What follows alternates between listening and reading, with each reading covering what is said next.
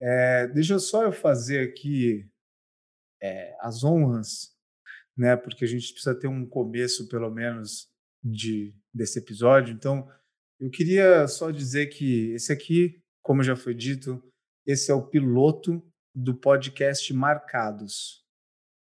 No podcast Marcados é o meu podcast, eu sou o André Lona, eu sou designer, eu trabalho com branding há alguns anos já.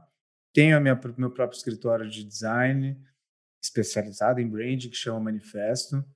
É, mas o intuito do Marcados, cara, eu vou pedir a licença aqui, já vou começar contando uma breve história, porque uma vez eu estava escutando um podcast do Felipe Solari e ele falou uma parada que eu me identifiquei recentemente que eu escutei isso. Ele falou que, que a ideia de um podcast normalmente ela não um projeto de um podcast ele normalmente ele não começa logo em seguida que vem a ideia de um podcast na sua cabeça pela primeira vez, tá ligado?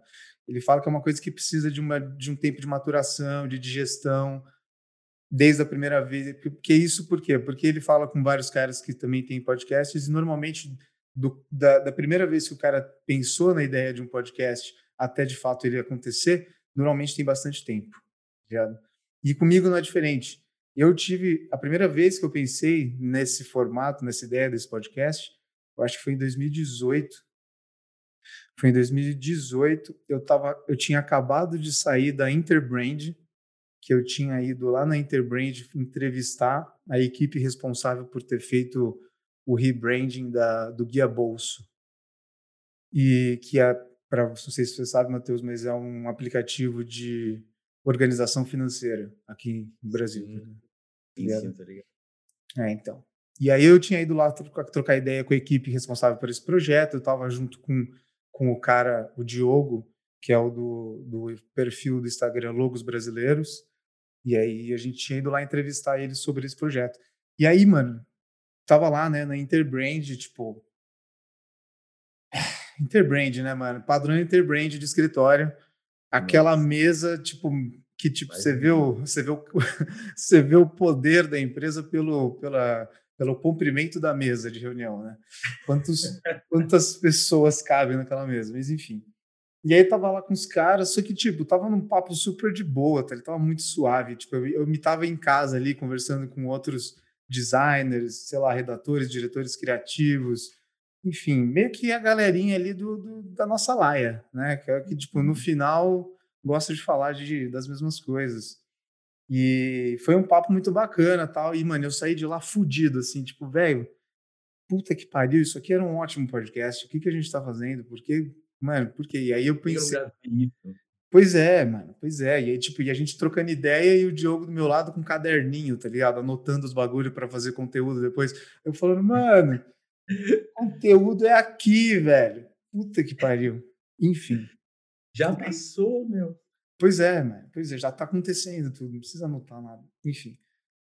Saí de lá e eu lembro de falar de eu, tipo, esperando o Uber na calçada, assim, embaixo do prédio, trocando ideia com a minha mina e falando isso, falando, olha, eu tive uma ideia que ia ser muito foda. Imagina se a gente conseguisse fazer um podcast tipo do Joe Rogan, de conversa livre, assim, de conversa mesmo, só que na área de comunicação e design, tá ligado?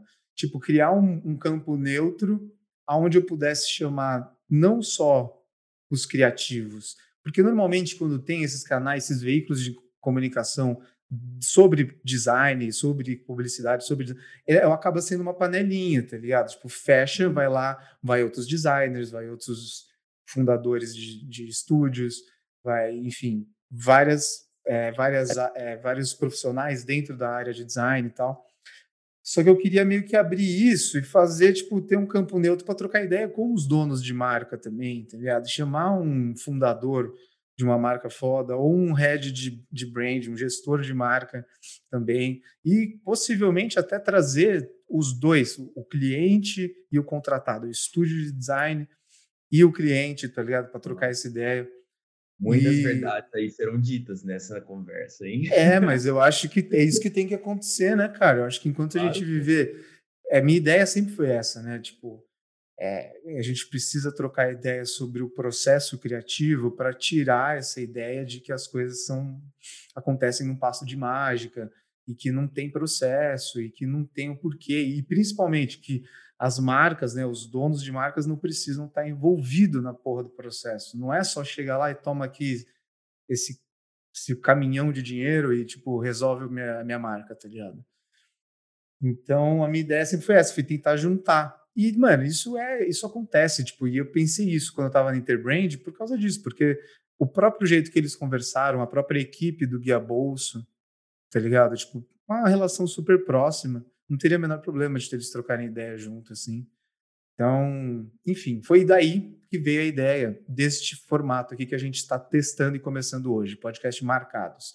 Sim, o Marcados é uma derivação da palavra marca, assim como o meu o meu IGTV de semanal de notícias também chega uma notícias marcadas.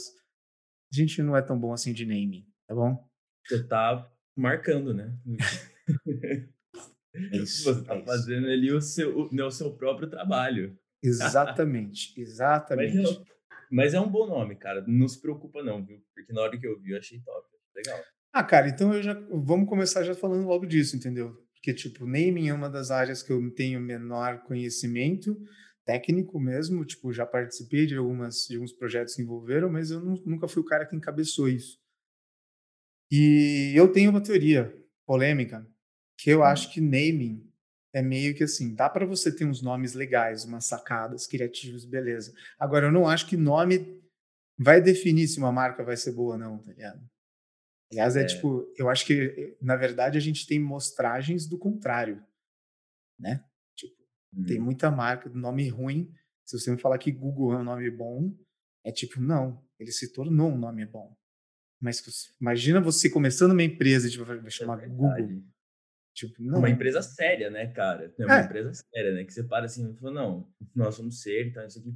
É, uma boa empresa, uma grande empresa, mas o nome vai ser Google. É, é meio infantil até, né, cara? É meio bobo, né, mano? É, é meio besta. Mas, enfim, é só uma teoria minha, não sei qual é a sua opinião nisso.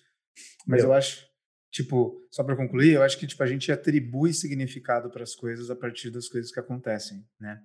Então, é, é por isso que eu acho que no, nomes são overrated. Esse é, esse é meu ponto. Cara, nome, assim, na minha opinião, eu, eu, como é que eu faço naming, né? Mas eu faço até pouco. E, e tipo, e uma, sabe, teoria, né, pra mim de naming é, é que ele tem que ser no feeling, quase. Né? Porque um nome é meio que, tipo, é no feeling, né, muitas vezes, sabe? É chato a gente falar isso, é. né? né porque a gente tem uma metodologia, uma prática e tal, mas no fim o naming é ali uma, uma conexão né, que você tem né, sonora, né? Sim, então, sim. uma parada né, que eu tenho né, com naming, que eu já falo isso já né, pro cliente, sabe? Eu falo para ele, falo, cara, a gente vai achar aqui um, um nome, mas meu método é meio ortodoxo, assim, tipo, é, não, não vai ser, tipo, né, por esses processos todos e tal, e, tipo, né, tudo, sabe, certinho a gente vai achando aqui um, um, um feeling, ver uhum. se dá para sabe, registrar e vamos que vamos que, né, que tem mais coisa aí para fazer, entendeu?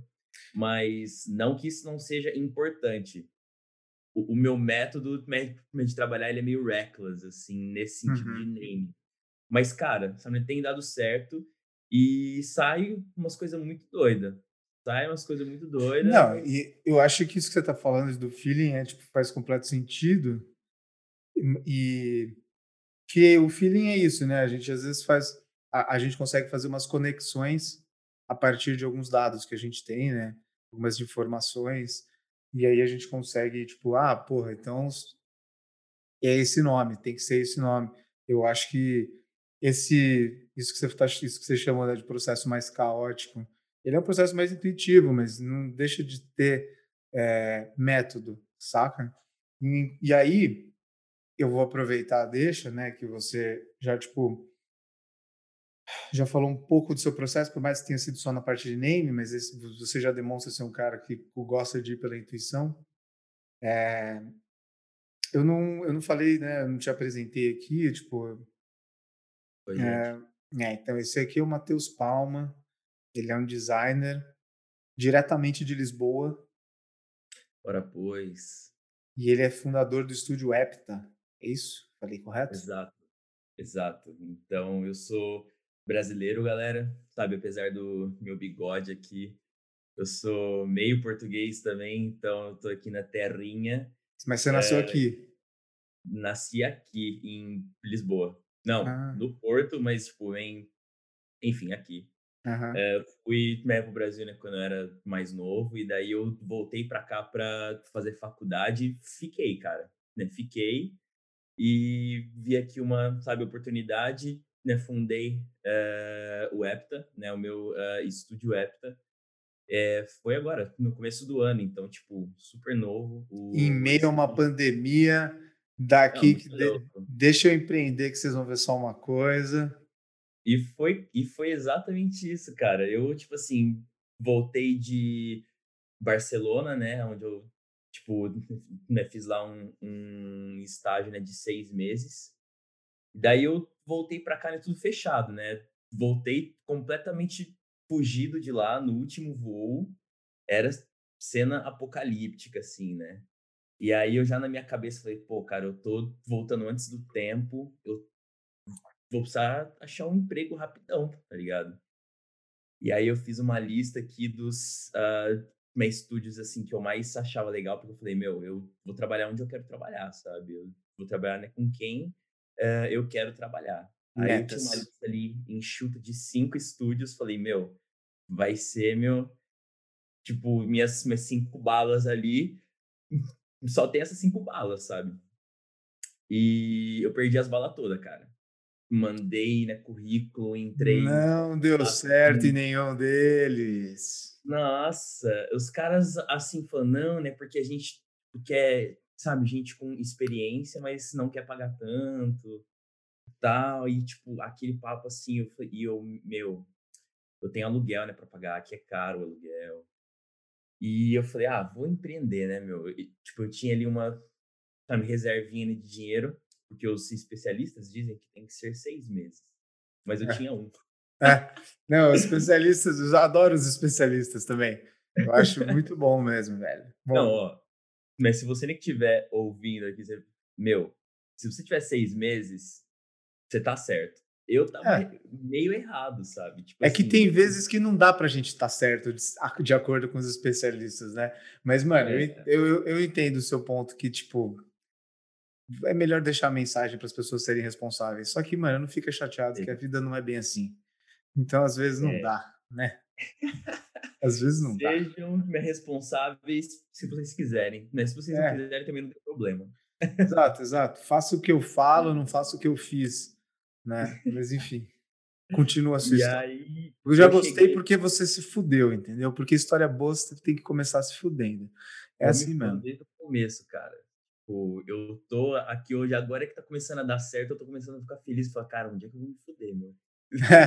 já fica esperando, né? Vai. Vai. É tipo o cachorro que apanhou muito já, velho. Ele já sabe que ele vai levar de novo, entendeu? Não adianta você passar a mão na cabeça dele. E aí aconteceu que eu tinha ali uns dois ou três projetos, né? Como é que eu tinha feito né, durante o meu, a minha faculdade. Ah, um outro amigo meu que estava né, fundando uma agência de marketing, eu falei, cara, vou, eu vou fazer sua marca. E, e eu tinha também uma marca né, de roupa que eu fundei antes né, de, de né, vir embora. Olha só. Então, sabe, eu tinha esses cases aí, montei ali um site, um, um logo, né, para minha empresa. Meu processo, né, de naming dessa, sabe, dessa vez foi por cinco anos aí que eu tava já, né, pensando num, num, né, num nome, Epta. Então você já tinha ideia de ter um estúdio. Ah, ele tava na gaveta, né, meu? Eu nunca achei realmente, né, que eu ia me tirar ele num, numa situação assim, né? Não, mas é E, interessante falar isso, porque eu não achei que eu fosse abrir também, mas é engraçado que teve um ano na faculdade de uma matéria que era tipo de empreendedorismo que a gente tinha que, tinha que fazer uma empresa, tinha que fazer alguma coisa. E eu fiz um- uma agência. Não sei por quê. Nada a ver. Tipo, mas juro. era Na faculdade de, de design, né? Faculdade de design, faculdade de design, né? Tinha uma, uma matéria de empreendedorismo e aí tinha, tinha que começar uma empresa, tinha que fazer uma empresa de alguma coisa. Não, não fazer de verdade, mas tipo, fazer todos o, todas as etapas como se fosse de verdade. E naquela época, eu me, o que eu pensei nesse, nessa, nessa disciplina foi fazer uma agência. E tipo, mano, não sei por que eu pensei nisso na época, mas aconteceu. E aí depois de cinco, três ou quatro anos eu comecei o meu, mas enfim, continua. Não, tipo, é que na verdade, é, é que eu vejo gente assim, sabe? Sabe, designer né, que tá bem num estúdio, tá? ele é, ele é um diretor de arte, um diretor criativo, e, meu, ele não passa pelo que a gente passa muitas vezes, né? Não, é, é, é mais sossegado, né? É sossegado. Assim, lógico que é estressante, né? Você tem um monte de coisa para fazer e tal, mas, cara, além sabe, da gente fazer no, os nossos projetos, né, a gente tem que fazer o marketing da nossa empresa. Exato, não é uma empresa, o cara tá, tipo, ele tem a segurança que o empreendedor não tem, né, cara? Tipo, é. Tem toda, toda, a, todo o, as atribuições de cargos a, a mais, né? Porque, uhum. como você mesmo começou a falar, tem que fazer o marketing, tem que fazer o financeiro. É, exatamente. E também tem o cu na mão, de depender de você para ter dinheiro, né? Todo dia o dia inteiro. Todo dia o dia inteiro, a noite toda também. Não para. É isso mesmo. Nossa, cara. E, e mas, tem sido assim um, um desafio, né? né? Porque eu tô aqui, tipo, eu tenho né, contatos no Brasil, a moeda né, chega aqui fraquíssima, então eu Nossa. tô tendo que né, construir um avião no ar, me reposicionar para esse mercado aqui uh, Europa Estados Unidos, né, por sobrevivência, uhum. né? Uh, então, né, tipo assim, eu tô meio que no meio no meio jogo entre uh, é, construir a minha empresa, sabe, sabe construir a minha empresa né, de outras pessoas uhum. com uh, minha estratégia de marca e tal. Então, pô, a gente não dorme, né, meu? Essa que é a real. É. Mesmo quando quer dormir, não consegue muito, né? É muita é. responsabilidade, eu entendo. Mas aí você tocou num ponto que eu queria te perguntar mesmo, cara, porque é, eu tava torcendo para você me falar o contrário, você me falar, não, cara, eu sou um brasileiro que estou em Lisboa e eu estou ganhando em euro, mas eu vou viver no Brasil. Aí eu ia falar, ah, irmão, você bateu a nave, você vai se aposentar em cinco anos, você vai vir com dinheiro, com euro para o Brasil, você vai ser rei mas pelo jeito não é bem assim, né? É ao contrário. Você nunca tá... diga nunca, cara. Não, não, eu não tô dizendo nunca, mas eu tô falando do seu momento hoje, você tem mais clientes brasileiros. É isso. Cara, hoje meio, meio, meio a meio já. Eu oh, já tô pô. conseguindo ter meio a meio. Puta. Então, eu, sabe, peguei agora. É estranho, né? Eu peguei um cliente. É. mas, mas não deixa é. de estar certo. Eu peguei o cliente de lá de Dallas, né? Nos Estados hum, Unidos. Legal. E, meu, o que eu tenho visto é a grande né, diferença entre né, como que você é, né,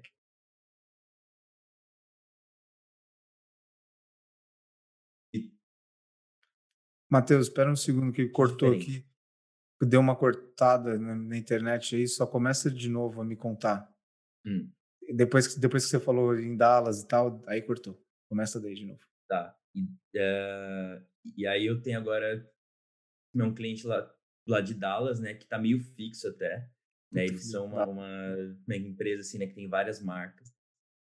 Então, tipo, é um, é um longo trabalho, né? E daí, em contrapartida, eu tenho aqui uh, clientes também. E, e, eu tenho meu, os meus clientes lá do Brasil. Então gera aquela comparação, né? Muitas vezes, né? De como que se trabalha, de como que se paga, meio, meio, de como que se constrói essa sabe, relação entre estúdio e uh, empresa. Uhum. Cara, o que eu tenho visto é, meu, eu amo trabalhar com brasileiro, mas eu amo receber em dólar. E eu amo receber ah, em euro, tá ligado? Com certeza. Brasileiro não tem igual. Você começa mas, tipo, se conecta ali né, de uma maneira totalmente diferente, claro. Uhum. Né? Porque a gente também é brasileiro, mas viver com euro, né? Viver né, com dólar, cara, é uma outra realidade. E eu até pensei, falei, pô, se eu tô indo, né, para esse caminho, né, saindo né, né, do real e indo pro euro, né, pro dólar, se eu né, fizer ali, tá, meu relacionamento e tal, e voltar, eu tô feito, né, meu? É. É o que eu tinha tipo comentado, exatamente. E aí eu tô nessa, tipo, nessa estratégia aí empresarial de dominar o mundo, acabar com o real na minha vida. Zoeira, é. tô brincando. Não, não nem, nem precisa estar, tá, cara. Eu acho completamente compreensível. Tem gente, tem, tem muita gente que não tem um pezinho em outro país e está sempre cogitando a possibilidade de sair do Brasil. É, então, se você já tem essa possibilidade de já ter um pé fora, puta que pariu, irmão. Tipo, tá difícil. Não é uma questão de patriotismo, é uma questão de qualidade de vida, tá ligado? É tipo isso. É tipo isso, mano. Porra, é uma questão. É, o problema é muito mais embaixo. Eu nem quero entrar nesses méritos porque eu odeio política. Mas, enfim, hum. tem muita coisa que afeta a gente mesmo. E a valorização do nosso dinheiro, como você mesmo disse.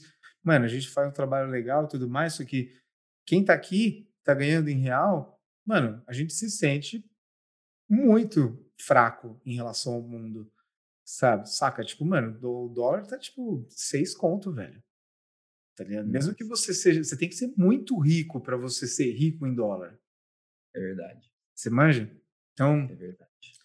Enfim, então eu acho compreensível. Eu, eu no seu lugar, mano, não faria menos que isso também. Eu estaria fazendo isso, esse planejamento de pegar clientes fora mesmo. E isso até se tornou uma pauta no ano passado na, na minha empresa também, de tipo a gente conseguir criar uma cara um pouco mais internacional, porque muitas vezes chegava demanda, né, por mídia social uhum. e demanda gringa, só que, enfim, a gente muitas vezes sentia que a gente pecava por não ter que ser que fosse um site em inglês, tá ligado? Mas assim, entre, é, entram entre outros fatores, mas o fato é que a gente também começou a discutir ser mais competitivo fora do Brasil. Porque pensa para nós, a gente muitas vezes, muitas vezes não, mas a gente já pegou alguns projetos gringos e, mano, a gente recebe em dólar. Imagina? É seis vezes mais, é seis vezes mais, mano. É Nossa. tipo, é quase que assim, um projeto paga por todos os outros projetos que poder, deveriam ter no ano para fechar o ano, sabe? Um projeto gringo resolve por causa dessa discrepância de moeda. Você acaba tendo ali mais tempo, mais qualidade né, no trabalho, que vai é. trazer é. outros trabalhos né, do mesmo nível ou melhores, né? Não, sem falar que é o que você disse em, relação, em questão de diferença de relacionamento, né? O brasileiro, de fato, ele é mais. É... Ah, peraí, o que, que o Matheus tá falando? Que a gente não ah, tem de é. minuto. Enfim, é... eu me perdi completamente. Você está falando de relacionamento, né? É ah, sim, é? obrigado, obrigado. Relacionamento, então. O brasileiro é muito, muito, muito caloroso, é verdade. É um relacionamento que é, muitas vezes cria amizades, isso tudo é muito hum. bom. Ao mesmo tempo, eu acho que às vezes acaba sendo acalorado também pro outro lado. Se dá merda, vira merda, vira briga mesmo. Não tem, não tem decoro, entendeu? O bagulho vai, pro, vai pra treta. Agora. Não é qualquer briga, né? Só casos de família ali. É, exatamente. Agora, agora, quando é gringo, cara, a gente normalmente, quando faz projeto para gringo, não tem nem call, às vezes. A gente já fez projeto que foi só e-mail. Tudo bem que não eram projetos muito robustos de estratégia, né? Eram entregas mais pontuais, mas mesmo assim, cara, quando que no Brasil você vai fechar um projeto que você vai pagar lá algumas dezenas de milhares de reais e você não vai nem olhar para a cara do rapaz? Não é acontece isso do lado brasileiro, né? Eu vou fazer valer meu dinheiro. Tá Exatamente. Eu vou lá tomar um café no escritório desse arrombado. Peraí, mano. Vamos lá, o que está acontecendo? É assim, né? Não tem muito como fugir disso. Bom, mas beleza. Então vamos lá. Então, continuando aí na sua história. É... Você é designer. Você é designer de formação ou autodidata? Eu sou designer de formação. Sabe, eu comecei como um autodidata um autodidata super corajoso. Uh, vi que Mac dava mesmo para tipo fazer uma vida com isso. E, e aí eu falei, não, vou estudar, vou né, me dedicar aqui. E estou formado agora há um ano, né? Me formei quantos aqui anos, há... Quantos anos você tem, Matheus? Tem 26. 26. Exato. Então, eu, tipo, como eu falei aí para você, uh, eu abri uma marca né, de roupa no Brasil. É... Ah, isso, a marca de roupa foi no Brasil? Foi no Brasil, foi no Brasil. Eu estava na faculdade de arquitetura na UFO, Universidade Federal de Uberlândia. E, cara, falei pro meu pai assim, né, um dia falei, pai, vou largar a faculdade porque eu vou abrir a marca de roupa. E não é qualquer esse, faculdade. Né? Esse, esse dia foi bom de ser seu pai. Ele deve ter ficado animado. Só que eu, eu, não, eu, não, eu não contava com uma coisa. Meu pai, ele quis né, se tornar meu sócio, velho. Ô, louco, mano. Foi muito louco. Não, mas é que um tive, twist. Não, é que, é que eu tive que, tipo, fazer um pitch para ele muito bom, entendeu? Então, tipo assim, eu já comecei já minha vida ali, né? Por quê? De onde que veio essa ideia? Essa ideia veio, meu, eu odeio faculdade, Odeio, odeio mesmo. Não gosto. Amo, tipo, a arte, a, arte é, tipo, o que é bonito, arquitetura e, e, tal, mas eu odeio fazer cálculo. Não, não vou ficar aqui enfiando minha, eh, minha cara no monte de, tipo assim, né, prancheta, né, a mão. Nossa, eu fiz isso também. E, e eu, sabe, gosto muito de apresentar os meus trabalhos. Né, montar ali uma, uma sabe, sequência, de montar uma, uma história, né, para aquilo. Uhum. Uh, e o que que eu posso, né, fazer que, tipo, né, como é que me traz isso, né? E daí eu lá, e, e eu lá pesquisando e tal, falei, cara, não sei, um dia cheguei, vou montar uma marca de roupa. Aí eu falei, meu, vou montar uma marca de roupa, né, porque a marca de roupa, eu posso fazer o que eu quiser nela. É roupa? Sim, mas eu, tipo, vou contar uma história, eu vou montar uma, tipo assim, né, cultura com isso, sabe? Uhum. Através de roupa, através de foto, de vídeo, de o que for. Você vai fazer as pessoas comprarem por uma inspiração, não por um benefício.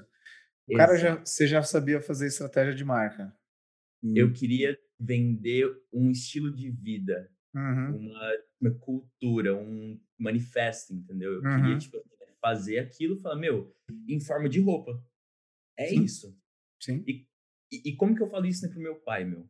Como é, como é que eu vou largar uma faculdade de uh, arquitetura federal que eu ralei pra caramba pra, pra, entrar, fiz 500 mil provas, foi de sexta chamada, não foi fácil, meu. Caralho. Então, tipo, Aí, aí ele chegou e falou: Não, me conta isso, me conta como é que você vai ganhar dinheiro com isso. Meu, eu tive que ir atrás de tudo, né? Fornecedor, montar um plano de negócio. E isso, Nossa. assim, eu falo hoje, né, de forma assim, mas eu, mas eu não sabia o que, que era isso. Eu nunca tinha aberto o Illustrator. Né? Não, relaxa, acho que nem quem já fez três sabe o que é um plano de negócio ainda. Então, e aí eu fiz isso na unha ali. Falei, pai, é isso, nós vamos ganhar isso e vai, vai ter uma margem de X. Então, a minha produção né, ia custar né, 30 reais por peça. A gente ia vender isso a 100 reais. Pô, margem de lucro linda, né? Aí ele, ok, você tem quanto de dinheiro? Aí eu falei, pai, eu tenho essa bicharia aqui. Ele falou, tá, então vou entrar com você e, e daí eu quero uma parte disso aí, né? Porque eu tô vendo que você tá gostando desse negócio.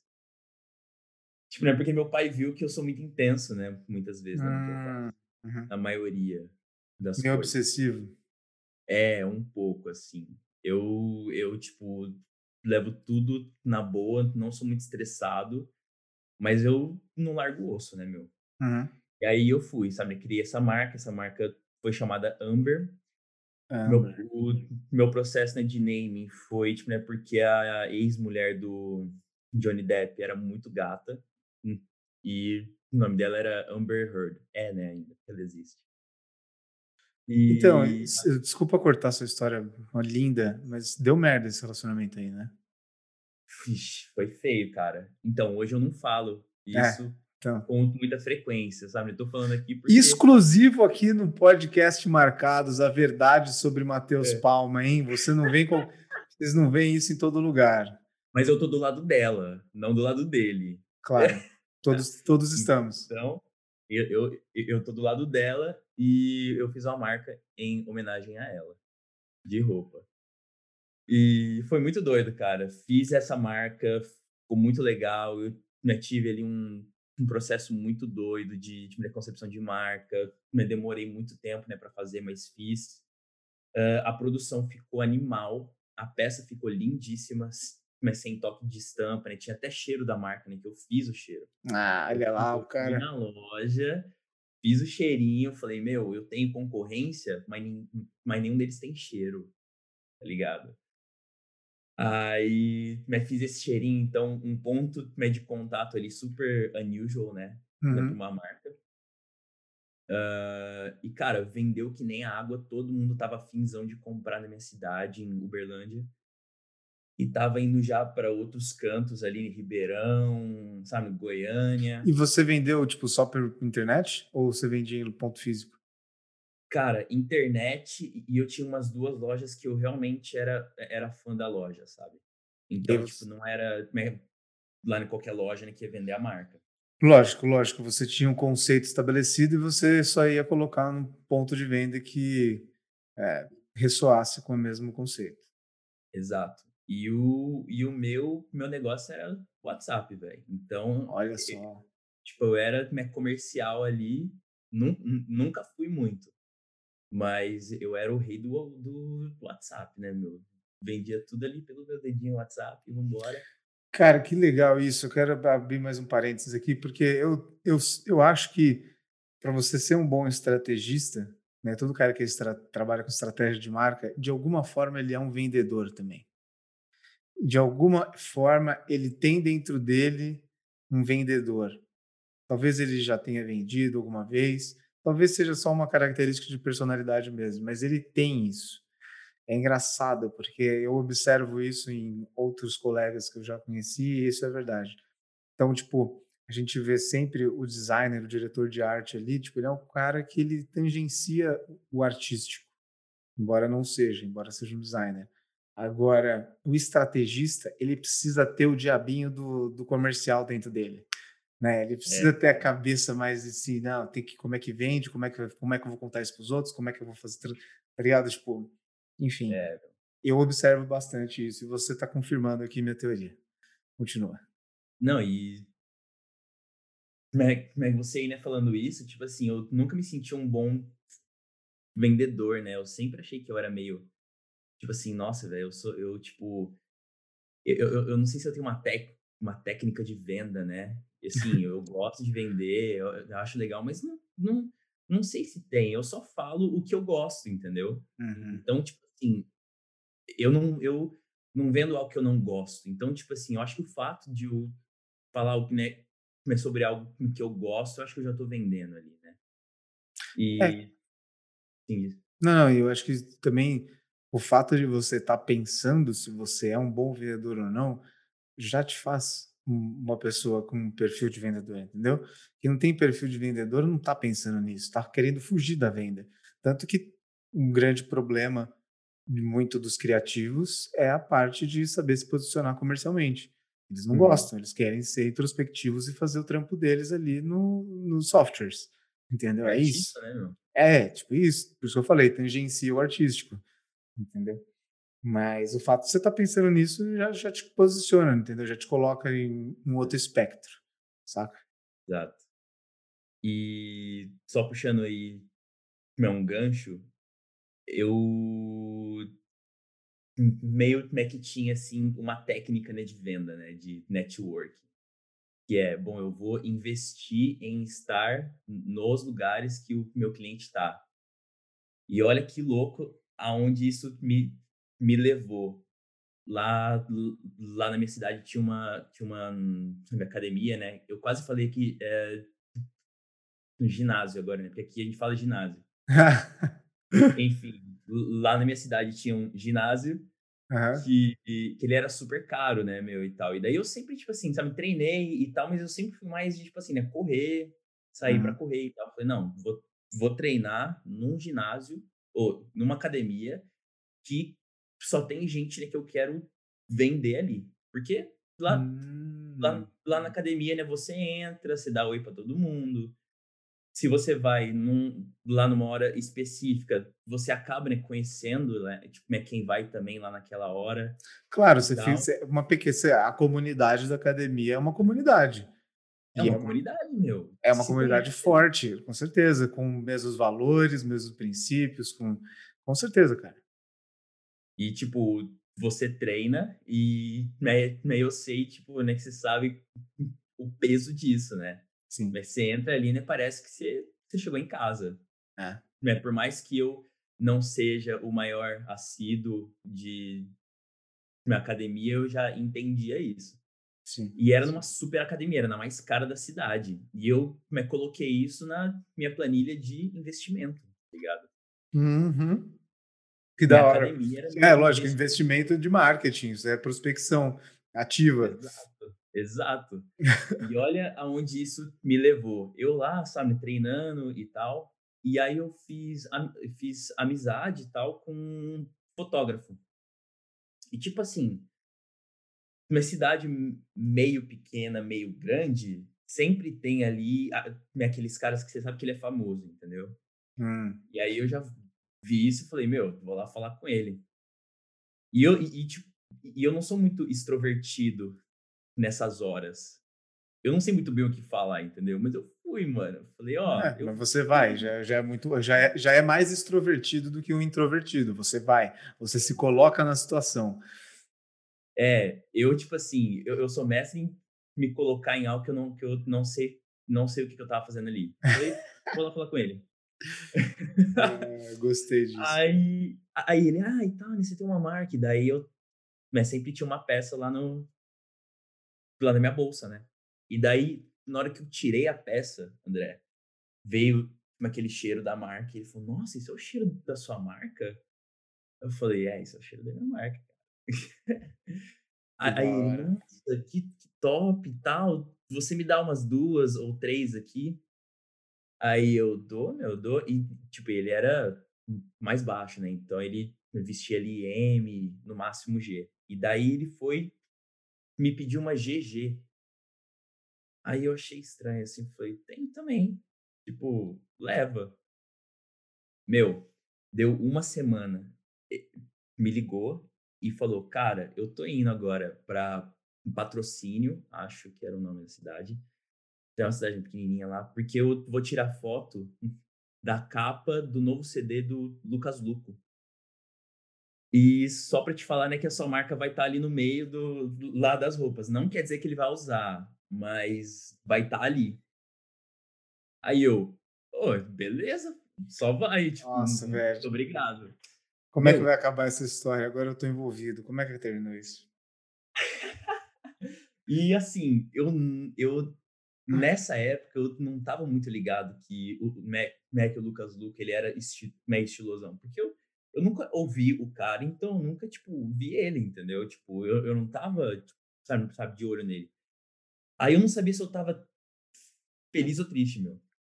Juro, juro pra você. E daí eu fui né, pesquisar e tal, né? Vi que ele é estiloso e tal, não sei o que. Falei, não, Pô, é um tá maluco estourado, milhões e milhões de seguidores. Então, cara, aí eu, meu Deus, não, aí eu até ouvi a música dele depois, daí, tipo, pô, Bom, mó fã, é, mozão. é, enfim. E aí, eu, e, e, e- aí ele, sabe, me tirou foto e na minha contracapa ele tá com uma peça lá da Amber. Ah, Fiquei não felizão, cara, na contracapa. Acho que é musa do, musa de alguma coisa, chama, chama o, o single. Ah, agora eu vou ter que olhar, né? Vê, quer ver, ó, eu vou, vou ver se eu acho aqui. É... Algum Lucas.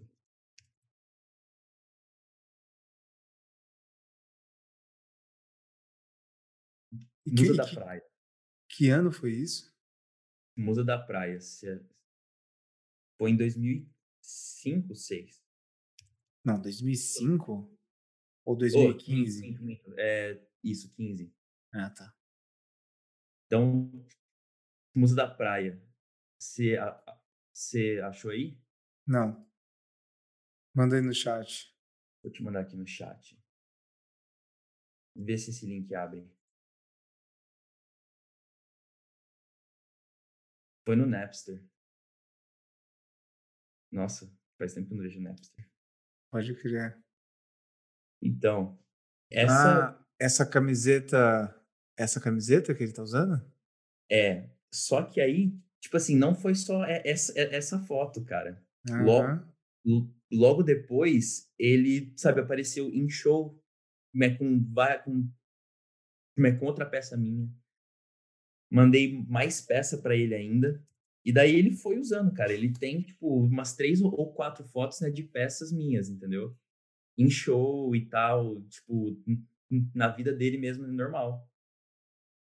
E eu lembro, cara, que todo mundo me pedia a camiseta do Lucas Luco. Porra, você não era ter... mais Amber, sabe? Não era mais Amber, assim. Tipo, ah, lógico, todo mundo achava massa e tal, mas era a, era a, a, o Lucas Luco ali. Uhum. E eu estourei com isso, cara. Eu vendi que nem água, lancei outra coleção, deu certo. Falei, meu, tô feito, né? Só que daí, aquele negocinho de tipo, eu me coloco em situações que eu não sei o porquê que eu me coloquei ali. Uhum. Eu, aí eu olhei assim e falei, cara, eu preciso estudar sobre, sobre design, né? Eu, tipo, como é que eu preciso mesmo ter essa vivência? E. Mas peraí, peraí, peraí, vamos com calma. Por que que você, no meio de uma chuva de dinheiro, na chuva de sucesso, Bem não, caindo, não, vendendo camiseta, jogando camiseta pela janela.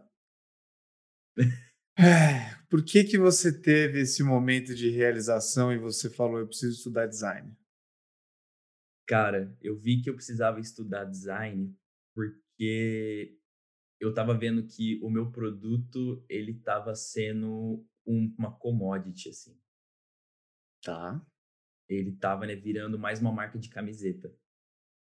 Tá. Tava, tipo assim, sabe, virando uma coisa meio tipo. Um, não era muito a marca em si. Eu tava vendo que, a, que o poder da marca tava se perdendo, tipo, pelo meu. A, a minha estampa que era massa, mas não era a, a, marca, entendeu? Não era isso que eu tava afim, sabe? Eu Entendi. queria né, vender a marca e não uma estampa X. É. Tá, tá, ninguém mais estava vindo, né, para mim, falando, não, cara, como é, como é, que eu quero comprar a sua marca? Uhum. Mas, tipo, eu quero me comprar uma estampa que tinha a Lindsay Lohan lá, entendeu? Era tipo um estilo estético é, que você, a sua marca trabalhava usando esse estilo estético, e esse estilo estético não era de vocês, não, ele era um estilo estético que existia, e aí vocês Exato. criaram uma marca que fazia roupas nesse estilo estético e vocês tiveram um boost aí de um de um endosso de um famoso acidentalmente, o uhum. que colocou vocês acima das outras marcas que estavam disputando dentro do mesmo estilo estético, só pela Exato. associação.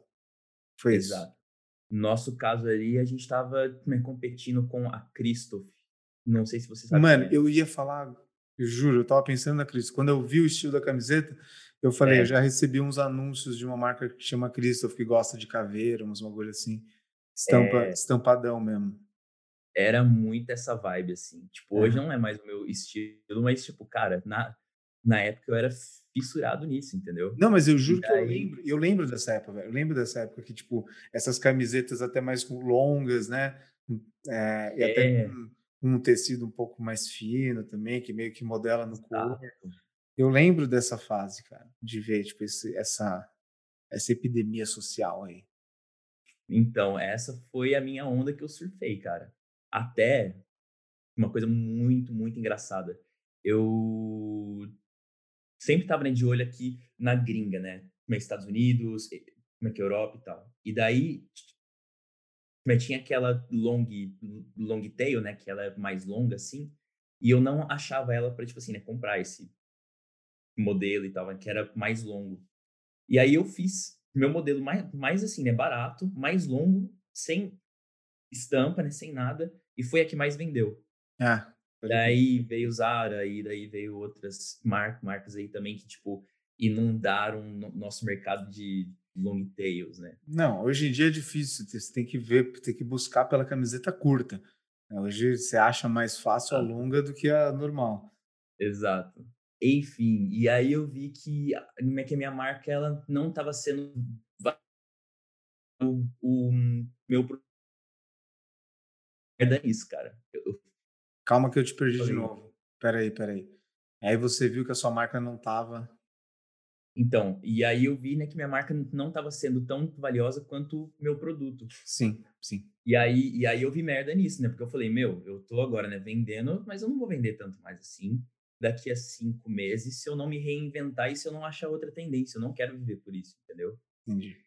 E aí eu falei, meu, eu vou estudar design, eu vou estudar um, formas de criar essa cultura, né? Uhum. E aí eu, tipo, eu, eu sempre tive uma pira de, tipo, vazar do país. Falei, ah, sou português, vou ver o que, que tem lá para mim e tal. Vi que tinha aqui um, é um curso, né, que se, como é que se chama Design Global. Hum. Uh, que ele engloba ali várias áreas do, do, do, design, né? E que faz disso mais um, é um curso de metodologia que pode ser aplicado a várias áreas né, do design e eu achei isso muito top. Falei, vou ver quanto que vale essa marca. Olha o meu método de valuation. Sabe, cheguei né, para uma pessoa assim, falei: "Ah, você me compraria minha marca?" "Sim."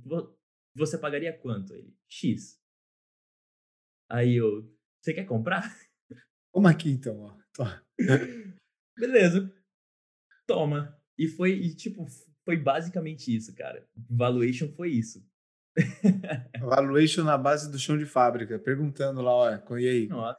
Dá quanto? Ah, eu não sabia como é que fazia, né, André? Tipo, eu não tinha a mínima ideia, meu. Uhum. Eu vi né, que aquilo ia me dar uma, um, um, um forro, né? né uhum. Pra vir pra cá, um, uh, um meu caldo ali, né? Uhum.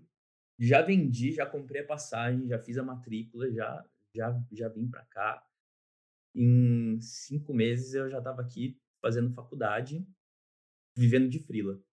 Olha só que maravilha. Pegou uns frila de design gráfico. De mídia social. Mídia social. Design gráfico, foto e vídeo.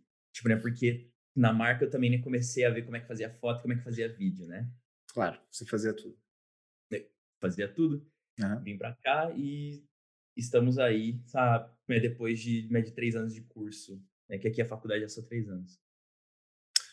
Pô, que da hora, cara, que bela história. Olha só, tem bastante fracasso. Acho que, eu falei, né, tem que ter, tem que ter fracasso para a história ser boa. E até para hum. demonstrar um pouco de caráter, né? Porque aquela pessoa que nunca se fudeu na vida, ela tá mentindo, ou ela não tem caráter, né? Alguma coisa do tipo. Ou ela é muito sortuda, Jesus. É. Hum. É, meu irmão.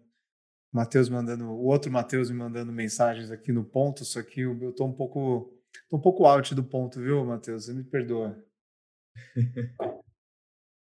Ai, mas enfim, então, então e aí agora você está trabalhando o seu estúdio ele faz, pelo que eu vi, estratégia de marca.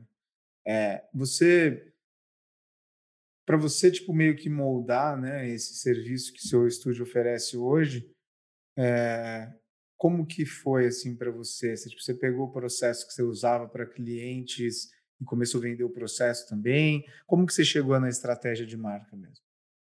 Seguinte, eu vendo a minha estratégia de marca sempre atrelada a visual. Uhum. Né?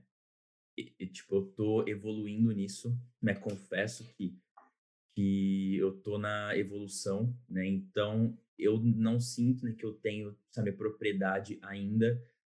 Tipo, até né, por um método meu, né? Por eu, tipo, ser mais artístico, né? Também. Eu gosto, né, de estar sempre né, com ele no visual. Eu fui, uh, tipo assim, a estratégia de marca ela veio, ela veio, né, para mim por uma necessidade de de verificar o que eu mas se o que eu estava né, fazendo era certo em termos visuais. Então não é só uma cor X ou né, um logo, sabe, dessa forma né, que vai dar certo. Tipo, vai ter que ter um método ali né, por trás para que eu entenda o porquê que isso vai dar certo o impacto né, que isso vai gerar. E isso, sabe, transcende muitas vezes o visual. Muitas vezes não, completamente. E, e é essa barreira que eu tô rompendo, né? Então a estratégia né, de marca ela vem, ela vem, ela vem para mim hoje ainda como uma justificação do meu projeto visual. Mas tem dado certo, é, e, eu... e, você está cobrando por ela. Sim. Então, sim. ótimo. Mas eu cobro junto. Sim, né? tudo bem. Não mas... faço nada separado. Uhum. Então, eu cobro junto e eu falo já né, para o meu cliente, né? Que é um design estratégico. Eu uhum. vou trabalhar a marca dele, né? Do, de um ponto de vista de design estratégico. Ou seja, não é só design, não é só estratégia, são meus dois juntos ali, né, que vira um Megazord, aonde eu vou entregar isso para ele. Uhum. Interessante esse termo, design estratégico, porque eu também, quando, quando eu comecei, é, eu tinha comprado um livro que chama Design Estratégico, são de brasileiros eu não lembro o nome dos autores, me perdoem, mas o livro, eu nem lembro direito as coisas que eu li lá dentro, mas o nome ficou né, ideia de design estratégico, que é, era a minha busca de tentar dar sentido técnico e embasamento para os projetos gráficos que eu fazia, né? É, e, tipo, pra você ter uma ideia, eu comecei o meu estúdio por causa que eu estava revoltado com a forma como a agência que eu trabalhava criava identidades para marcas e até as, alguns desdobramentos de comunicação gráfica dessa marca. Eu, para mim não fazia sentido, mano, eu tretava com o dono da agência, mano, falava, velho, não, tipo, tá tudo errado, sabe, tipo, não tinha processo, a gente vendia o design gráfico como se fosse uma panificadora, uma padaria que você vai lá, escolhe, tipo, ah, na prateleira, ah, é dois dias, três aquilo, não pode tal. Cari, é, tipo, tinha muita carência de processo, de incluir o cliente no processo. Isso dava muito problema de refação, revisão, enfim. É, então, eu fui eu cheguei no branding, né? Eu cheguei na estratégia de marca muito fazendo esse caminho, cara, tentando criar o é, pautar o chão do trabalho do design, né? Tipo, uhum. deixar de a gente coloca a palavra estratégico, né? Não falo desse jeito, só que a verdade é que isso é uma redundância, né? Um paradoxo. Eu acho tipo design ele é estratégico, né?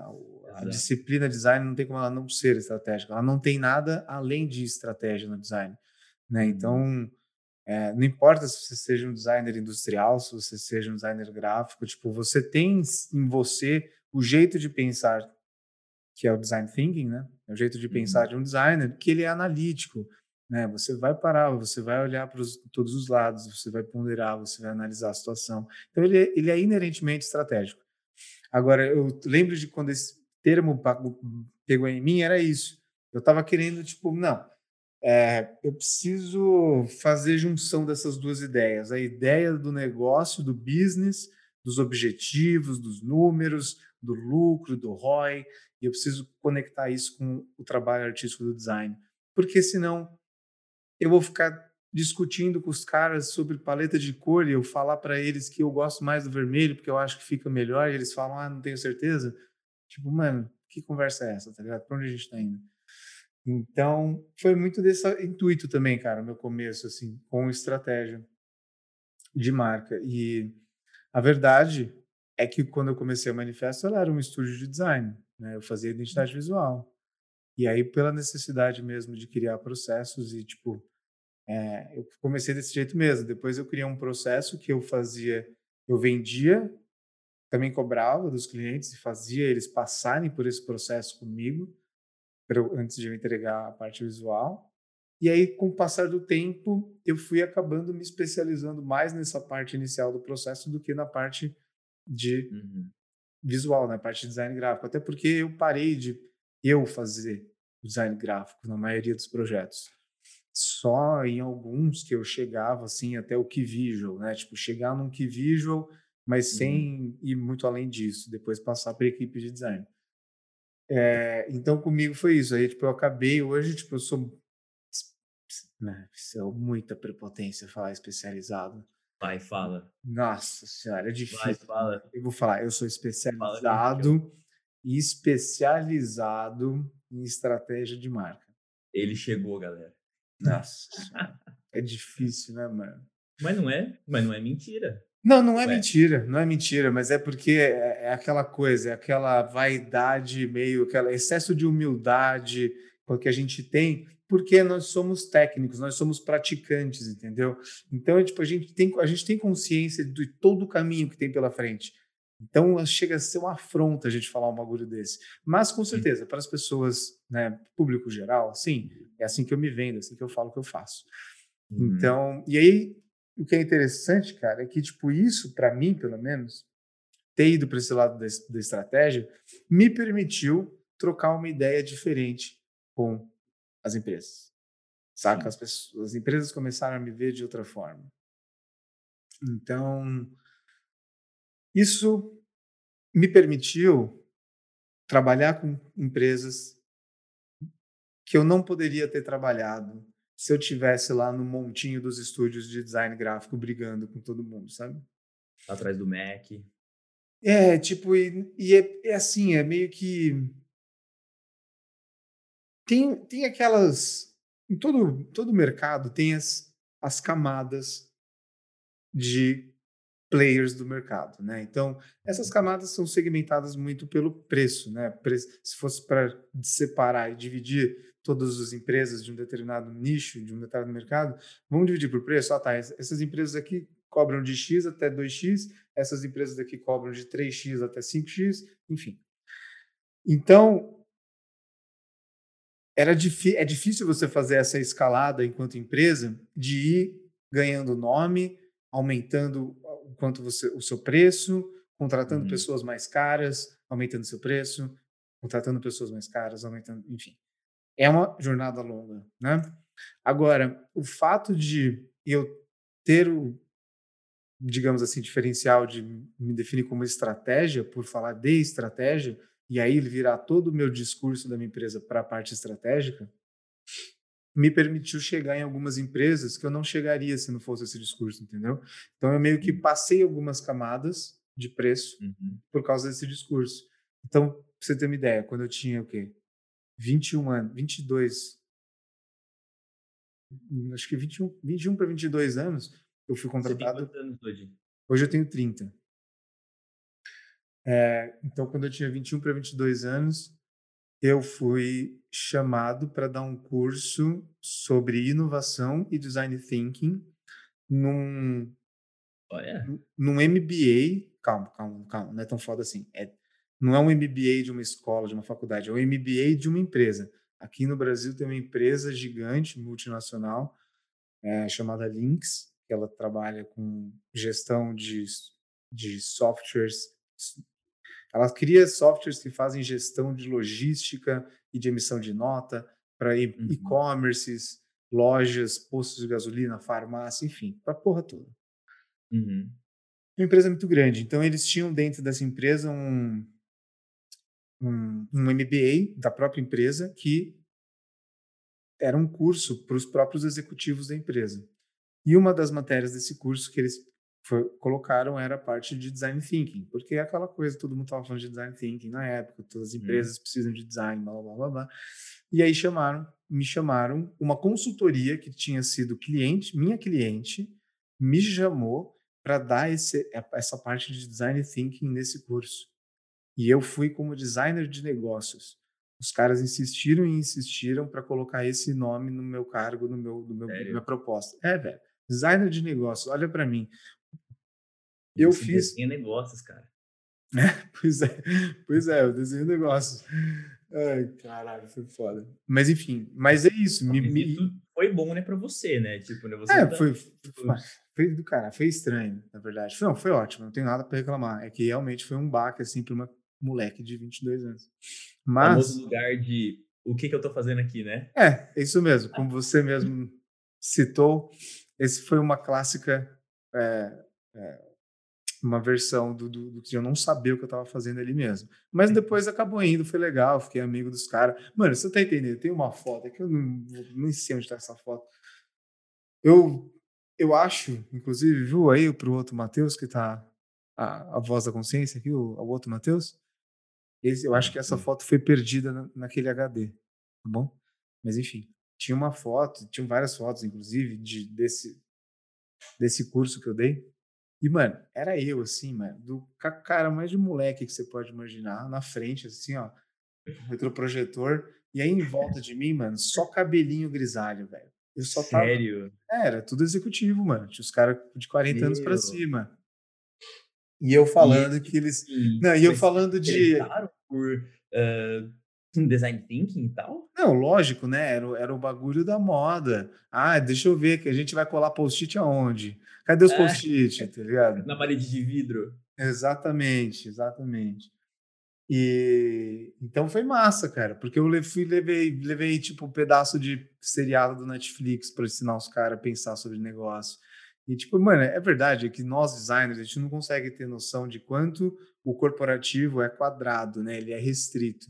Quando você começa a conversar com um cara que está trabalhando com isso há tipo há 20 anos, uhum. e isso 10 anos atrás, aí você percebe que, mano, não, calma aí, velho. Não, olha para mim. Vamos, vamos pensar que nem duas pessoas normais. É, tipo, esse pensamento normal para nós, que é tipo, vamos começar a fazer umas perguntas, vamos problematizar esse, essa bagaça que a gente precisa uhum. Não, vamos lá. E se a gente fizer esse negócio de e se é uma coisa uhum. inimaginável para eles. Então, tipo, para eu conseguir passar essa parte do e se, para eles era uma afronta. Como assim? E se o quê, moleque? Você tá falando e se? Vou ficar apertando e se? E se? Como assim e se? É. E se? É, mas tipo, e se... Você tá me colocando em risco, menino. Você tá me colocando é. em risco. Eu vou perder as coisas, né? Se eu ficar me perguntando o que, que eu poderia fazer diferente. Pois é, cara, exatamente. E eu devo dizer que teve momentos ali que rolou essa. O clima ficou meio tenso por causa disso. Porque eles perceberam que, tipo, na teoria, que na prática a teoria é outra. Eles, eles perceberam que, tipo, aquilo que eu estava explicando para eles como deveria ser, eles não iam conseguir fazer na prática, que eles iam tomar no cu. Iam mandar hum. eles embora. Vocês falam, não, como assim?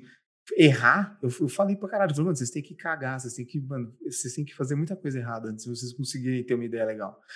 Isso não, não, não é, Isso pra eles é impensável, né? Impensável. Basicamente. Como é que executivo, né? Você fala para ele que ele tem que errar, ele falou, meu, você tá me tirando. Não, não, você tá desperdiçando recursos. Uhum. E, enfim, mas foi muito bom para mim, porque, tipo, foi isso. Eu, tipo, eu, me, eu senti que quando eu, eu abri a minha empresa e comecei a estudar estratégia, eu estava basicamente estudando administração de empresas o tempo inteiro. Comecei a ler livro de administração de empresa e marketing. Entendeu? Uhum. Tipo, aprender a falar como essas pessoas falam nos termos que elas usam, né? Para conseguir ter uma, um discurso e conseguir. Porque, cara, você demonstra o seu valor a partir das perguntas que você faz, não exatamente do que você diz, né? Hum. Então, tipo, o cliente ele vai enveredar para o seu lado ou não a partir das reflexões que você fizer ele ter, não do discurso que você chegar para ele e você dá para ele o discurso. Ah, não, você precisa disso, você precisa daquilo. Olha, eu estou olhando seu negócio, puta, Cara, você precisa daquilo, você... Não, irmão. É as perguntas que você faz para ele e você faz ele pensar sobre o negócio dele de uma forma que ele não tinha pensado ainda. E aí ele, e ele te coloca como um, um, um trust advisor. Uhum. E aí, tipo, é isso. Você é um parceiro de negócios. Você não é um fornecedor. Você não é um cara que eu preciso quando eu quero imprimir um folheto, saca? Existe uma Exato. grande diferença, uma grande diferença. Os caras começam a te convidar para mesa de negócio para conversar. E isso começou a acontecer para mim e comigo, cara. Isso é verdade. Várias, diversas acontecia com diversos clientes. E isso, meu meu irmão e sócio ficava puto, né? Porque, tipo, isso eram horas não cobradas, mas os caras me ligavam e falavam, mano, a gente tá com uma discussão foda aqui de um projeto, você pode colar aqui na empresa e vir conversar com a gente? E eu ia, conversava com eles sobre um, uma coisa que não tinha nada a ver com o meu projeto. Eu não tinha uhum. o menor domínio, saca? Mas uhum. eles gostavam do jeito que eu, do que eu enxergava as coisas. E pelo fato de eu ter desenvolvido esse, é, esses jargões, saber conversar com eles como eles conversavam, eles faziam eles confiar em mim.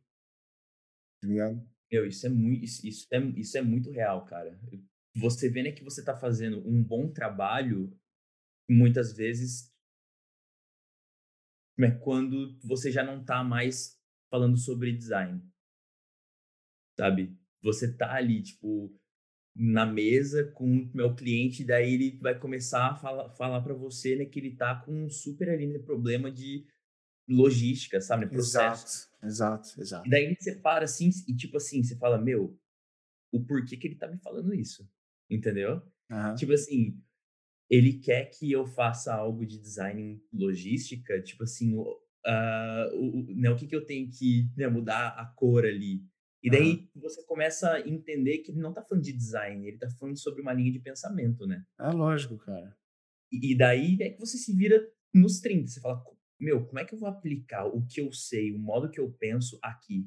E é aí que a mágica acontece, entendeu? Porque não é sobre o, que você entrega, é sobre o modo que você entrega aquilo. Então, essa metodologia né, que a gente estuda e, e né, que a gente põe em prática, ela pode ser loucura, né, para muita gente que é de altos cargos, mas no fim do dia é mais um ponto de vista que pode tirar eles da merda. Sem dúvida, velho. Sem dúvida. E, tipo, e eles já perceberam isso, tá ligado? A grande maioria. E a verdade é que os que não perceberam não nos interessa. Entende? Uhum. Essa é a questão, tipo, né, a gente, acho que a gente até trocou essa ideia, né, por DM. É, a gente tem a nossa, faz parte do nosso trabalho a parte de educação. A gente vai ter que, a gente tem que educar os nossos clientes de algum, em algum nível. Agora, a gente não tem que catequizar ninguém. A gente uhum. não tem que convencer ninguém. Então, a gente está perdendo tempo. Quando a gente está tentando convencer uma pessoa, a gente está perdendo tempo que a gente podia estar tá investindo numa que a gente não precisa convencer. Tá ligado? E a gente só vai conversar com essa pessoa e vai ser mais fácil. Ela vai fazer sentido para ela. Agora, realmente tem essa questão do, da educação, sempre tem que ter. Mas é isso, eu acho que a gente educa não por ensino, não para falando o que ela tem que fazer, mas por fazendo perguntas, fazendo ela entender que, né, sozinha, ela tem que entender sozinha, tipo, ah, então quer dizer que se eu, né, dando um exemplo meio escrachado, mas ah, então quer dizer que o amarelo, se eu trocar o amarelo, isso vai ter um impacto naquele outro negócio que eu estava preocupado, que aqui então não sei o que, naquilo, sabe? Uhum. Então, é mais por aí, assim. Não, e tipo, tipo só que, sabe, contando aqui uma, uh, é um case, assim, né, que eu tô agora me lidando né, com isso. Uh, falei, falei pra você, né, que eu fazia frila, né? Uhum. Né, quando eu vim pra cá. Então, eu né, comecei a fazer mídias sociais para um, um bar uh, que ele é brasileiro aqui. Então, tipo assim, é bar brasileiro. Da hora. Então ele vende ali, né, coxinha, ele vende, tipo assim, né, picanha e tal. e eles né, começaram, né, pequeno, né, velho? Então, tipo... E aí eu lá, né, fazendo mídia social e tal. Hoje, uh, dois anos, um ano e pouco, sabe, depois, eu tenho um outro FII, tipo, só, só para pensar, só para fazer pergunta pro cara. Vou te explicar, né, como é que isso veio. Foi muito engraçado, porque eles estavam lá vendendo minha coxinha e, e, e meu, que eles vendem e tal, que é muito bom, é muito gostoso, é um ótimo produto. Só que eles não estavam escalando isso, né, meu? Eles não estavam né, montando ali um, um ambiente, um, um, universo. E daí o cara chega assim pra mim e falou, meu, você que é mais criativo aí, é, sabe, o que, que, você acha que dá, né, pra gente fazer e, tipo, inovar é, em, tipo assim, sabe, realmente fazer com que os nossos né, clientes, eles virem fãs, né? Tipo, essa era a mente do cara, que tá certo. Mas como? Tipo assim, era meio naquele me falando aqui, cara, eu tenho um problema, não sei qual é, me fala. Uhum. Me fala qual que é o meu problema. Aí Sim. eu olhei, aí eu olhei para ele assim e falei, cara, em que partes uh, lá do Brasil, né, que você tá abordando aqui? Você tá abordando o quê? Né? Comida. Mas o Brasil, ele é, multi, ele é multifacetado, meu. Ele Uhum. tem música, ele tem arte, ele tem várias coisas. Então, ó, eu, se eu fosse você, eu faria um dia pagode, um dia sertanejo, outro dia bossa nova. Um pedacinho, de, um pedacinho do Brasil em Lisboa, né? Tipo, é isso. É, meu. E, e tipo assim, né? Que o nome já fala. Boteco, né? Tipo, né, que é o nome do bar, né? É, então ele já tem esse nome. E, meu, juro pra você, foram cinco, foram cinco minutos ali. Foi meio que um, um pitch, assim, sabe? Porque eu fui, tipo assim, né? Falando pra ele qual que era o problema dele e eu já tava dando a solução. E, logicamente, como é que a gente não faz isso né, Ah. de uma maneira metodológica, né? Ali eu tava Sim. só, tipo. Então, ó, você vai fazer isso, isso, isso, isso, sabe, todos os dias. Se você né, investir ali, né, 50 euros né, por músico, né, por noite, no fim da noite, né, se você né, vender, sabe, né, tanto a mais, né, você já Sim. vai ter isso de volta e a sua marca ela vai ganhando valor. Aí ele ficou assim, ó. Sério? Aí eu, isso foi ruim? Aí ele, não, porque nunca fez tanto sentido. E eu falo, meu, eu devia ter cobrado. Caramba, velho. Não, essas coisas, cara, são assim. Essas coisas, tipo, isso acontece comigo e aconteceu recentemente também. Agora, você transformou isso num relacionamento de trabalho de um jeito ou de outro, sabe? Sim. Então, às vezes é isso, cara. Às vezes, às vezes a gente se preocupa muito em não ser explorado e tudo mais e acaba esquecendo que a gente de fato precisa ganhar a confiança das pessoas e criar valor para elas antes mesmo de falar que a gente custa alguma coisa, que a gente trabalha com isso, né? Então, tipo, um cara que sabe realmente o que ele, o que ele faz, ele demonstra, ele vive isso. Então você, para você, não foi esforço nenhum ter dado esses toques, porque você tem a visão que você tem de construção de marca, de percepção de valor, e aí você olhou aquilo, foi fácil para você perceber, não, legal, isso aqui é um boteco, é nosso, é, é, homenageia o Brasil, mas falta o, o, clima brasileiro, né? Falta alguma coisa, podia ter um pagode, podia ter isso aqui e tal. Então é natural para você isso. Eu acho isso do caralho, eu não acho que você tem que se preocupar que tipo, ah, não cobrei. Não, isso na época, né? Tipo, hoje eu falo, meu, foi, foi, foi suave não ter cobrado. Ah, sim, sim. Tal. Mas na época, meu, eu, eu fiquei tipo assim, né? Porque, pô, era frila, eu tava aqui na faculdade, eu tava fazendo meus corre e tal. Eu falei, meu, eu deixei dinheiro na mesa. Só que daí eu vi isso, né, voltando, né, de uma forma muito maior. Tipo, né, porque isso é um case de super sucesso. Porque, na verdade, isso que eu falei para ele né, mudou ao longo do tempo a missão, a visão e os valores da casa, cara. Com certeza. Tipo, isso, né, virou para eles meio que uma religião quase, sabe? Música para eles né, virou isso, virou, tipo, Uhum. motivo né, pelo qual, sabe, por exemplo, eles não faliram aqui no meio da, do lockdown. Por quê? Mais uma vez, ele chegou para mim, cara, como é que a gente vai fazer? Eu falei, live. Então a gente montou ali uma estrutura né, de live, onde lá no meio né, a gente fazia, sabe, tipo assim, uh, uma chamada para. Uh, uh, Delivery. uh, é. Delivery. Dá para delivery com, no, com, novos produtos, com tipo box de meu produto, uh, produto junto. Uhum. E, meu, isso foi o que salvou eles. Ou seja, eu vi que uma, que uma decisão veio para um, uma ação, essas, essas várias ações né, geraram ali, meu relacionamento. Uhum. E, e, é muito mais fácil agora escalar isso, sabe? Não teve um mês no gráfico, André, que a empresa não subiu. Lógico, lockdown, aí, tipo, deu uma, uma caidinha e tal, mas se não fosse lockdown, hoje, sabe, eles já iam estar o triplo do tamanho, meu. Triplo do tamanho, com uma decisão que foi feita, entendeu? Mas é, é a decisão de um milhão de dólares. É a decisão mais difícil, porque é a decisão que é feita antes de todo, o resto de todas as, as decisões. É. Puta, que história bonita, cara. Que história bonita. E eu, eu acho que, assim, é, a gente já deu um tempo aqui, eu já recebi um cutucão do nosso alado Matheus. É, e eu queria aproveitar essa história maravilhosa que você contou, história verídica de como estratégia de marca ela traz retorno, né? É que é aquilo, né? Poucas pessoas têm o comprometimento de assumir, o, elas têm é, a coragem de assumir o compromisso, né? Porque é um bagulho de longo prazo, cara. Só que uhum. o, o valor gerado ele é imensurável. Né? A verdade é uhum. é essa. Tipo, você pergunta para esses caras devem saber. Pergunta para eles que, quanto dinheiro eles acham que eles devem a essas pequenas decisões que você ajudou eles a tomarem no começo. Eles têm certeza que eles têm um número bem grande na cabeça. Sim. Agora, antes de a gente concluir, cara, eu queria abrir para você também. Eu não sei se, tipo, é, de novo, minha primeira vez, eu não sei se eu fiz muita pergunta para você, não te deixei, não deixei muito, ah, é, não te dei muita liberdade para perguntar alguma coisa que você queria, então eu queria abrir agora, se você quisesse me perguntar alguma coisa. Um, meu, é, assim, sendo bem sincero, eu, tive várias perguntas, mas daí a gente foi, né, sabe, uhum. conversando e, e, tal, mas agora eu não lembro as perguntas.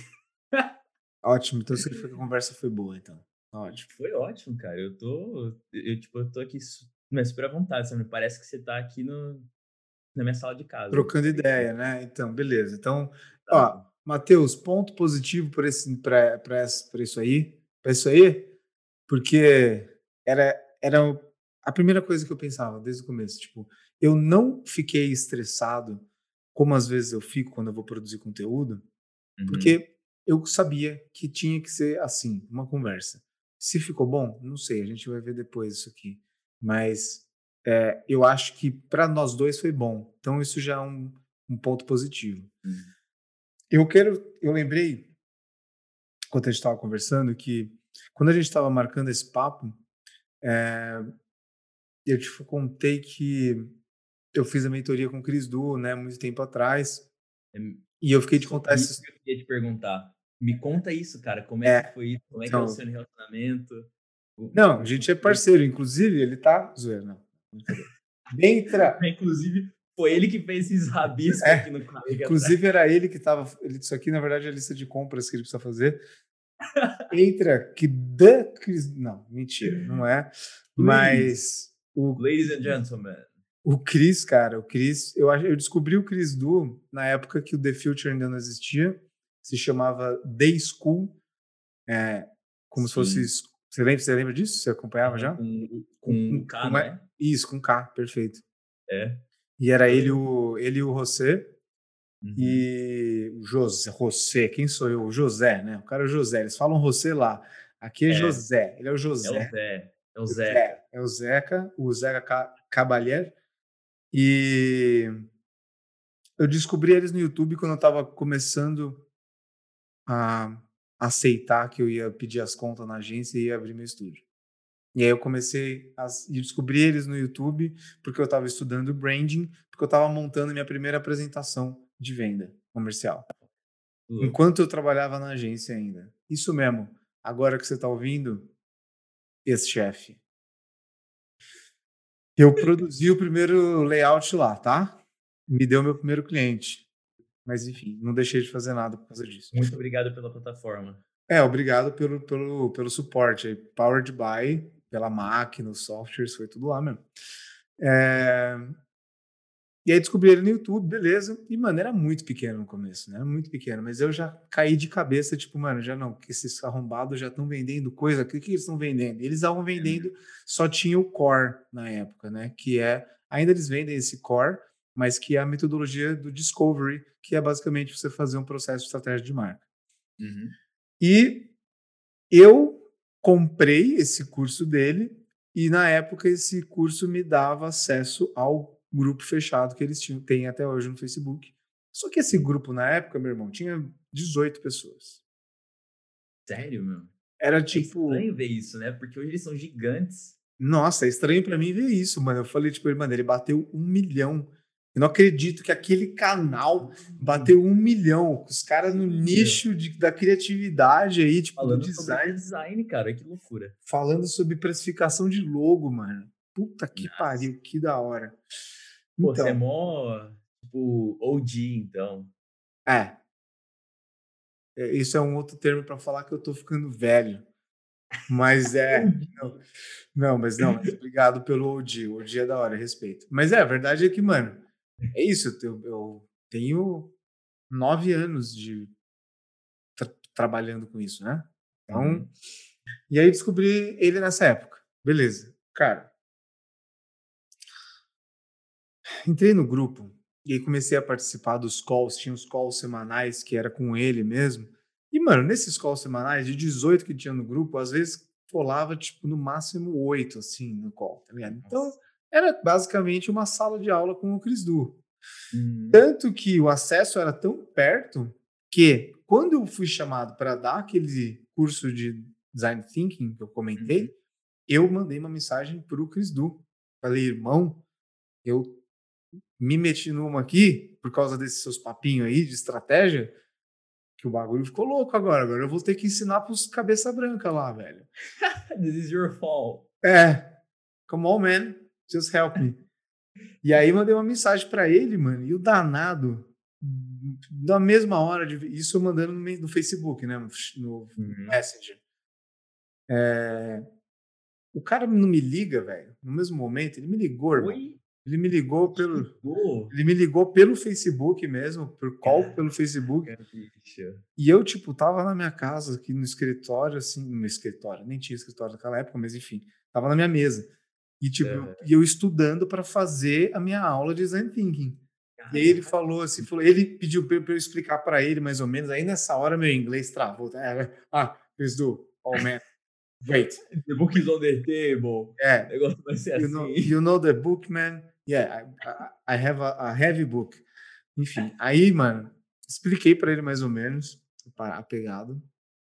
Ele ficou feliz, eu lembro que, tipo, é, então parece que você tá falando, você tá sabendo falar a linguagem do, do, do marketing e do business. Falei, é, Uhum. acho que eu tô. Mas ele me falou uma coisa, ele me falou, é, falou assim, cara, é o seguinte, eu imagino que você deva estar fazendo aí o seu, o seu processo de aula, né? É, eu vou te falar o seguinte, começa o curso fazendo eles entenderem o que é o design thinking na prática. Então faz um exercício com, com eles, ele me ensinou um exercício do Lego. Ele fez eu levar Lego pra parada. Uhum. Sério. E, sério, levei, tive que arranjar, tive que comprar caixas e caixas de Lego, porque eram várias pessoas e elas tinham que ter um monte de Lego na frente delas. Enfim. Yo, E aí- bring the Legos, boy. É, ele falou isso. Aí eu comprei os Legos e fui ali, e o exercício era assim: pede para eles construírem uma casa, dá para eles 10 minutos. Fala que é um exercício para eles ficarem mais à vontade. Fala, joga o Lego na mesa e fala para cada um construir uma, uma casinha. Aí beleza, aí você faz isso, você dá o tempo. E a moral da história era que depois eu perguntava, falava para as pessoas me explicarem. Deixa eu ver a sua casa, me explica como é que você vê essa casa. E a pessoa começa a explicar e naturalmente ela começa a falar para que que serve cada cômodo, por que que, ele, por que que ela fez daquele tamanho e provavelmente ela fala quem vai usar. Ah, porque aqui eu fiz para minha Uhum. filha, então ela gosta de brincar, então eu fiz um parquinho. Ah, esse aqui é para meu marido, que ele é churrasqueiro. Sempre assim. Uhum. E aí eu faço eles refletirem. Então, vocês estão vendo que sempre que a gente vai criar alguma coisa, a gente pensa em quem vai usar. A gente pensa em quem vai estar usando. E a gente pensa o que essa pessoa gosta, o que ela não gosta. E aí eu falei, então, design thinking é basicamente isso. A gente não faz nada sem entender a tudo, tudo que envolve o contexto de quem for usar. E expliquei para Uhum. eles o conceito de centrada no usuário. E aí foi do caralho. E quem me ensinou isso foi o Chris Du. E depois eu mandei mensagem para ele, falei, porra, mano, foi foda, obrigado, não sei o quê. E eu tenho o print dessa conversa que ele me ligou, porque eu mandei as mensagens, tá ligado? E aí Aham. tem lá a ligação do Chris, assim. E eu, Sim. e eu ia postar no Instagram isso e eu esqueci. Eu acabei de lembrar que isso, eu não fiz essa postagem ainda. Mas vou fazer essa postagem, porque o Cris. E essa foi uma das. Eu tive outras oportunidades que pude conversar com ele mais de perto, porque era muito pequeno, né? Uhum. E, e aí foi isso, mano. Aí depois, tipo, sei lá, fiquei no grupo durante um ano, aí depois saí do grupo, falei com ele mais algumas vezes, mas depois sumir assim. Mas não sei se, se eu conversar com ele hoje em dia se ele lembraria. Uhum. Mas, mas foi isso, cara. Ele mudou a minha vida completamente. ele sabe disso, eu já falei isso pra ele. Uhum. Mas essa é a história de como eu, como eu conheci o Chris Du antes do The Future e como eu tive a sorte de poder trocar umas ideias com eles assim mais de perto. Porque hoje eu sinto que ele tá distante, né? Você chegar nele é caríssimo. Ele é um deus hoje, né? É, ele é um deus. Ele é um deus mesmo. Mas isso é muito. Alô, perdi você de novo. Matheus. Né, de... Calma, calma, calma, Matheus. Desculpa, cortou tudo. Que... Fala de novo todo o seu é. comentário aí. Re recapitulando. Tipo, você falou aí lá do grupo, né? Uhum. É... e, meu, eu aqui eu tava, sabe, cogitando entrar lá no Pro Group. Uhum. Mas, assim, eu tô meio no cagaço, assim, né? Porque são 150 dólares, né? Nossa! Meu, 150 dólares por mês. Meu, né? Se você for ver, tipo assim, não é absurdo. Não, só em real que é um absurdo. Ah, é, desculpa. Não. Você faz a conversão, isso é um. É, é, é, que eu tô pensando, tipo assim, né? Que pra mim dá 120 euros, eu acho. 125 euros, negócio assim. É. Mas, pô, pra real, meu, isso aí, isso aí dá quanto? Dá. Não, vezes mil, mil reais, velho. É. Mais de mil reais, sei lá, tipo isso. É. Bom, eu achei né, que você fazia parte disso. Eu falei, ó, tá bom o negócio, né? Não. Porque mil reais por mês, meu Deus, é caríssimo. Não, mas não faço parte, não.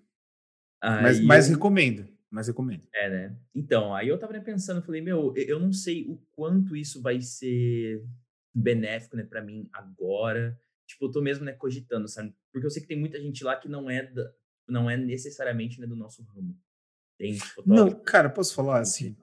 Eu imagino que deve ter mudado muito, mas uma coisa que tinha, pra você ter uma ideia, você tá ligado o Ben Burns? Tô, ligado. O Ben Burns era meu parceiro de, de aula.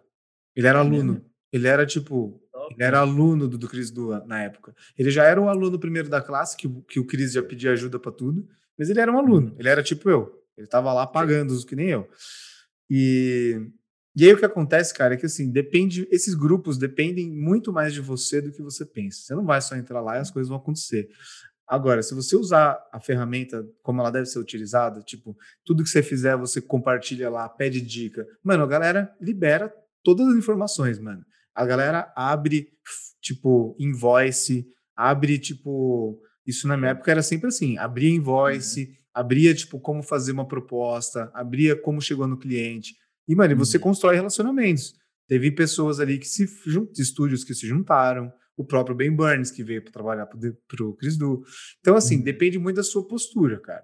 Eu acho que sempre vale a pena. São grupos, esses grupos, mano, eles costumam sempre valer a pena, porque você consegue trocar informações valiosas. E para você, eu acho que vai, pode valer mais a pena até do que valeu para mim, porque eu era o único hum. brasileiro.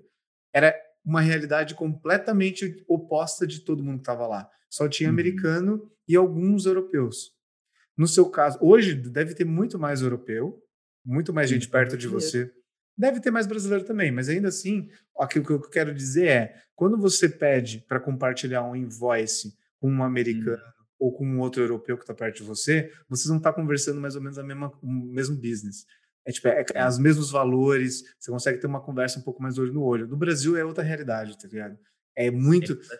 Você precisa fazer adaptações e tudo mais, então sempre tem uma, um trabalho de interpretação. Você, traduz, né? Você traduz para uhum. a minha realidade. Você vai ter, não vai ter essa barreira. Então você pode uhum. construir relacionamento com outros profissionais, pode fazer várias coisas interessantes, tá ligado? Eu não indico, não tem nenhum outro outra empresa que eu indico do nossa área para esse tipo de coisa, só o The Future é. mesmo, cara.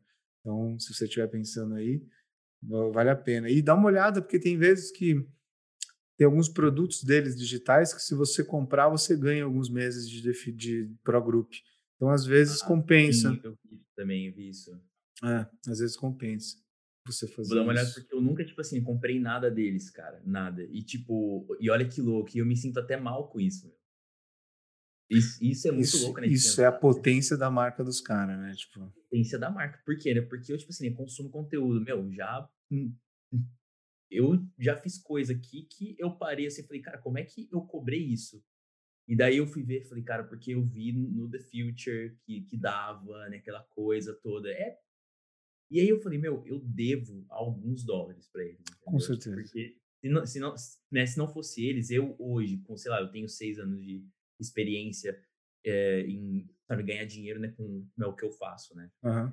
Um, esses mas seis anos, eles foram encurtados muito, assim. Tipo, Com certeza. Nossa. O que eu tenho hoje era, tipo, só para daqui a 10 anos era pra eu ter, entendeu? Sem dúvida nenhuma, mano. Sem dúvida nenhuma. E, tipo, e o Cris, ele, ele é da hora, ele sempre fala, ele fala, não, podem me mandar os cheques, né? E a galera manda mesmo. É. Eu, eu, com certeza, tô devendo. Eu só não sinto que eu tô devendo tanto, porque eu sei da desvantagem da minha moeda. Mas, uhum. com certeza, ele merecia receber alguma coisa. Você e... Tem, você tem uma uma licença poética ali para não querer pagar alguma coisa para ele, né? Com certeza, com certeza. Mas assim, muita gratidão sempre, viu, Cris? Do puta que pariu. Inclusive, mano, se esse negócio de criar conteúdo aqui de podcast, de vídeo e tudo mais começar a dar certo, Matheus, a gente precisa virar afiliados. Ele é inteligente pra porra, tá? Cris Du. É. Então ele tem um programa de afiliados também, que você pode virar uhum.